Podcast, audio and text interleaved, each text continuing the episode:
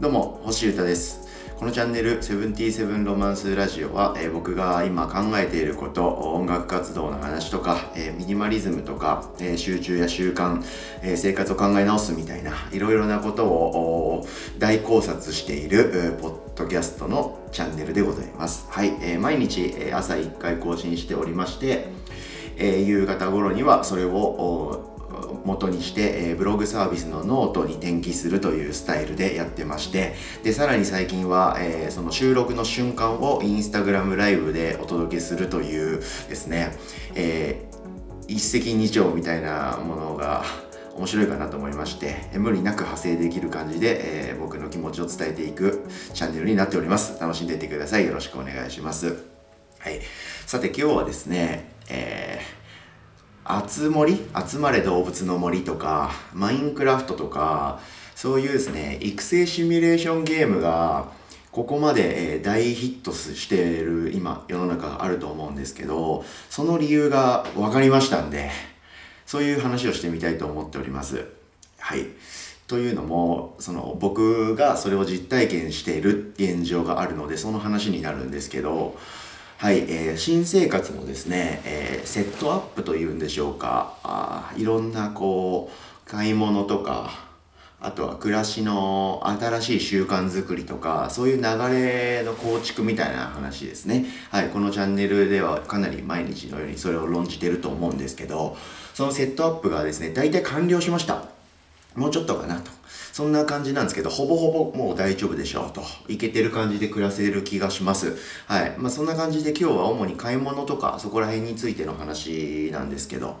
まあ今日はというか今日もかもね、はい。最近このテーマでよく話してるんですけど、はい。改めてですけど、僕は先月、先々月だもん。もう11月だ。ということで、えー、今年の9月の下旬にですね、えー、海の近くの見知らぬ町に移住しまして、えー、本当にいろんなことがありましたし、え今日も昨日も明日もいろんなことが起こっておりまして、はい。で、とりあえずですね、どうなるかわかんないけど、海があるし、海には絶対入りたいんだという、こういう強い気持ちを僕は持っていたので、引っ越し前にですね、水着とサンダルだけ買っといたんですね。はい。なんで今回僕が移住したのは、それだけを持っていったみたいな状態だとお考えください。水着とサンダルだけを買った状態で引っ越しまして、はい。この判断マジアホアホすぎたんですけど、はい、引っ越し当日はですね、雨曇りということで海にも入れませんでしたし、もっと言うと、電気えー、ガス、これが開通しませんでしたので、お風呂にも入れないし、電気も全くつかないので、海なんかに入ってたら、もうその日の時点で僕は死んでたでしょう。ということで、かなりアホすぎる初日を迎えて、そこからもう40日以上経っているということで、最高に楽しい新生活を今送ってます。はい。で、振り返ると、もう海がマジで最高とか、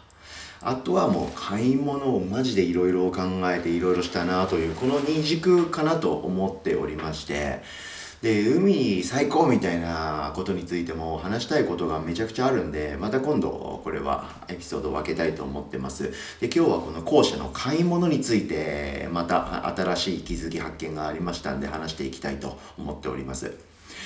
今回の僕の引っ越しっていうのはですね、えー、いわゆる実家からもらってきたもの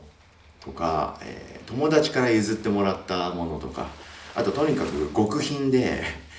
えー、最安で行きたいと。でとにかく家具家電家財は使えれば何でもいいんだと。こういうまあ若手というか、まあ、僕も若手ですけどあのヤングがやりがちな引っ越しのスタイルとかではなくてむしろ真逆というか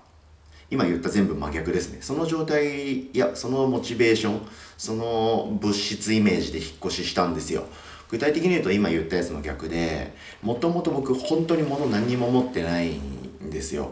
機材とか、えー、物販の在庫とかそういうものぐらいしか持ってませんでした。はいその状態で引っ越ししたっていうこと。あとは趣味とかスタイルとかが結構もうちゃんとあるんですよ。どういうものが好きなのかとか嫌いなのかとかがちゃんとある。でもちろん大富豪とかお金持ってるぜイエーとかそういうことじゃないですけどある程度はお金はある、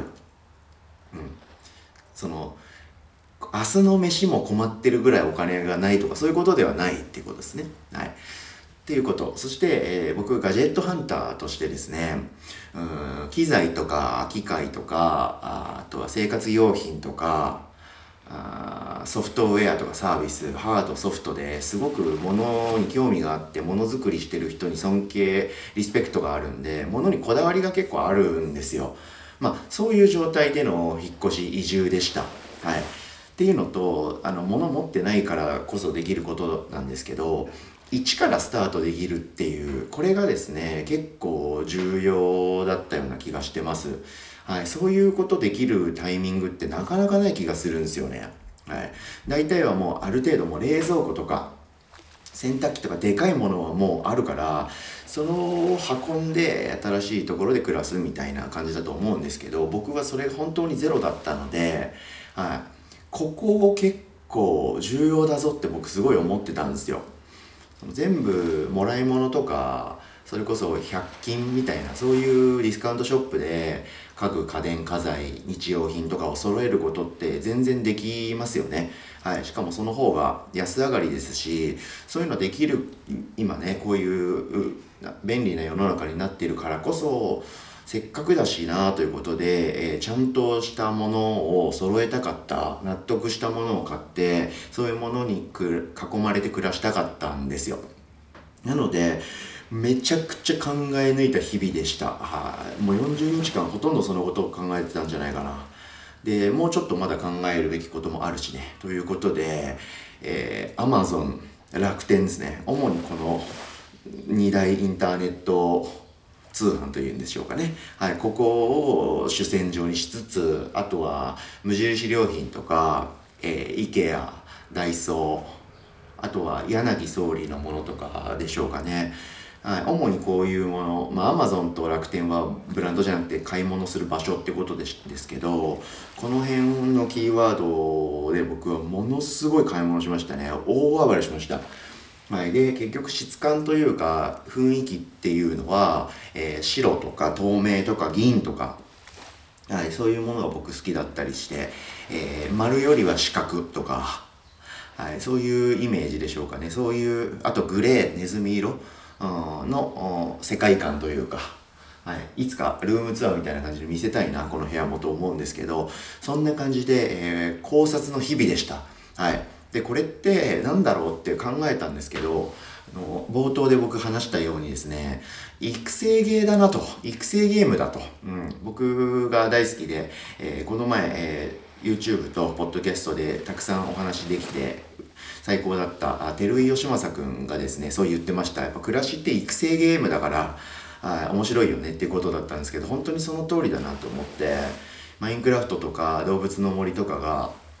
人気になる理由がよく分かりましたね。はい。暮らしを構築するのってめちゃくちゃ楽しいです。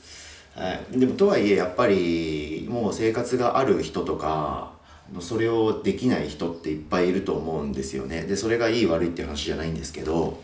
なのでゲーム上で、えー、仮想で、えー、いろいろ暮らしとか世界を作り上げるっていうのってすごい人間の欲求としてすごいあるのかなと思いました。シムシティとかも昔からありますしね。こういうなんか一人での世界の支配者っていうんですか世界の創造者になっていろいろ作り上げるみたいなのって結構楽しいんでしょうね。きっと。で僕はそれを地でやってるっていうかはい、えー、ゼロベースで H からあの全て、えー、生活環境とかあの部屋の中とかあれこれ考えられたのですごいそれが楽しいなというようなことに気づきましたので改めてちょっと撮ってみました。はい、それでですねでなんとなく引っ越したのが9月下旬でそこから1ヶ月丸ごと過ごせるのが10月だったんで10月中にはその新生活っぽいアイテムとか家具家電家財アイテム日用品は揃えたいなと思ってたんですよなので、まあ、おっつけでですね、10月の最後の週ですね、ここ数日で、えー、買おうかな、いらないかな、いるかな、欲しい、必要だなとか思ってたけど、手が出せてなかったものとかをかなり買い込みました。えー、具体的には包丁とか、まな板、えー、ザルボール、あとハンガーとか、ドライヤーとか、そういうやつですね。もう一押し、暮らしを整えられそうだぞっていうアイテムをガンガン購入しまして、これで大体揃ったような気がしてます。はい。で、ここから僕の新しい日常みたいなものが始まると思うんですけど、これ最後にこの疑問を提案して終わろうと思うんですけど、ここから先って、うん普通の自炊して一人で粛々と生活する暮らしってお金かかるんですかね？それともお金かかんないんですか？はい、生活そういうふうに僕したことないんでまだわかんなくて、日々のスーパーの買い物とかってみんな普通にしてると思うんですけど、そういうのってどうなんですか？安上がりなんですか？それとも毎回結構行っちゃってるんですか？それが僕本当に疑問でわかんないんですよ。その辺を検証するのが今日からの11月からかなと思ってるんですけど仮にですね、え、10月1ヶ月に僕が使ったぐらいの費用をこれからも払うとするならばスーパーで、え、毎回会計するとかちょっとしたものを Amazon とか楽天で買うとか無印良品で買うとかそういったちょっとした買い物でもこんぐらい費用いっちゃうとすると僕は破産待ったなしかなと思ってましてはい、スーパーで食材を買うにしても僕は日常的に食べるものも買うんですけど最初の1個買わなきゃいけないんですよ今。油を1瓶買うとかの詰め替え用じゃなくてボトルごと洗剤1個とかそのスターターセット的なアイテムをたくさん買ったわけですよね。だから結構会計がいくのは分かってるんですけどだからそれが毎回だったんで10月は結構毎回毎回スーパーとか細かい買い物だけする予定で行ったのにバナナと納豆と豆腐と豆乳だけ買いにスーパーに行ったのになんで1900円も払ってんだろう。それが毎日毎回みたいな。そんな感じだったんで、えー、これから11月、12月、まあ日常みたいな買い物生活で、どんなもんの費用イメージかわかんないんで、ちょっとこれはあのワクワクドキドキしながらえ暮らしてみたいと思っております。ということで11月かな？これかなりお金全然かかんないじゃんみたいな。自炊して小さく生きていくとこんなに安上がりで生きていけるのかみたいなことがもし分かってうまく過ごせればすごい幸せですよね。めちゃくちゃお金使わないで暮らせるってことでしょ。そしたら結構働き方が変わっていくっていうか暮らしの作り方とか僕の音楽活動とか表現活動の根本がもっと変わっていけてもっと面白くワクワクするような暮らしを作っていけるんじゃ。とか思ってるので、今その辺がワクワクしてますんで、えー、11月も引き続き、えー、買い物についての考察というか、どういったものを買ってどういうものに囲まれて暮らすのかっていうことはここで話していきたいと思っておりますんで、えー、またよろしくお願いします。ということで、11月は激安ライフになるのか、まだ無理なのかということで、交互期待。今月はですね、えー、携帯電話とインターネット回線のアップデートに着手しまして、よりミニマルで、えー、いけてる暮らしを作っていきたいと思っておりますんで、またその考察などはこのポッドキャストでお伝えしていきたいと思っております。聞いてくれてありがとうございました。今日はですね、えー、集まれ動物の森とか、マインクラフトとか、